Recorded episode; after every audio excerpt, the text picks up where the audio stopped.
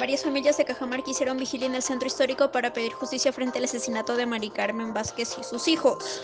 Pocas cuadras de su domicilio, mujer fue asesinada por su marido en Chiclayo.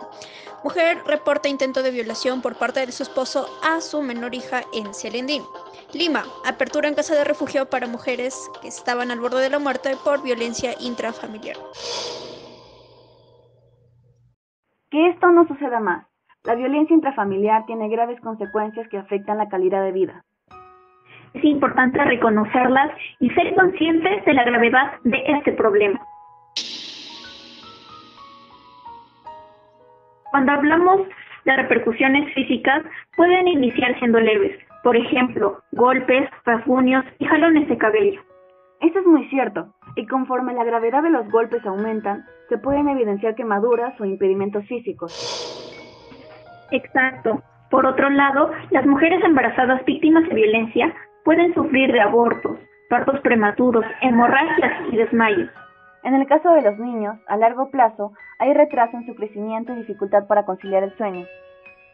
Claro, también las víctimas de violencia pueden presentar fatiga crónica y agotamiento.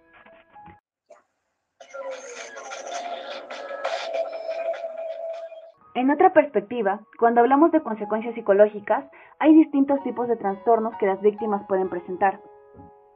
Para empezar, se tiene a la baja autoestima. Esta afecta a la seguridad en uno mismo y en algunos casos conlleva depresión. También la víctima puede reflejar conductas agresivas, impaciencia e ira. Es más, también puede haber sentimientos de culpabilidad y confusión. ¿Sabías que hay otras consecuencias que quizás muchos de nosotros ignorábamos? Sammy, coméntanos cuáles son. Sí, Ceci. Uno de ellos son los problemas de sueño, como el insomnio.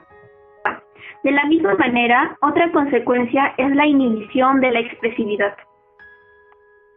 Suena interesante. ¿En qué consiste? Básicamente se evidencia en reprimir y no reflejar las expresiones frente a algún suceso relevante. Ah, entiendo. Por ejemplo, una persona que, frente al fallecimiento de un ser cercano, se muestra indiferente o su dolor no se ve reflejado externamente. Exacto. También, entre otras consecuencias, se tiene al estado de alerta, el cual se ve reflejado cuando la persona se siente constantemente amenazada, incluso con ausencia de su agresor. Por otro lado, están los trastornos alimenticios.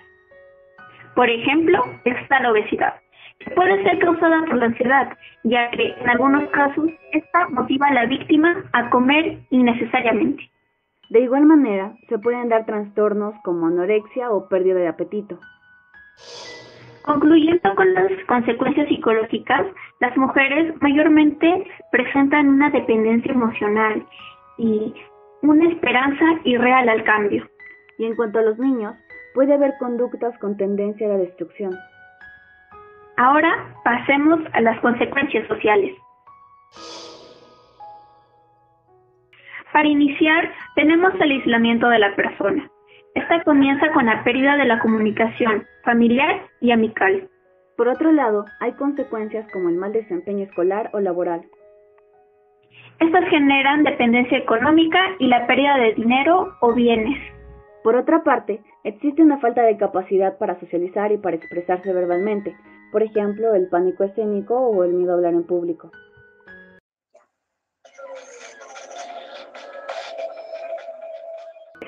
Lamentablemente, en algunos casos las víctimas de violencia acuden al consumo de sustancias alcohólicas o alucinógenos, como la cerveza, el tabaco, las drogas e incluso la inhalación de terocal.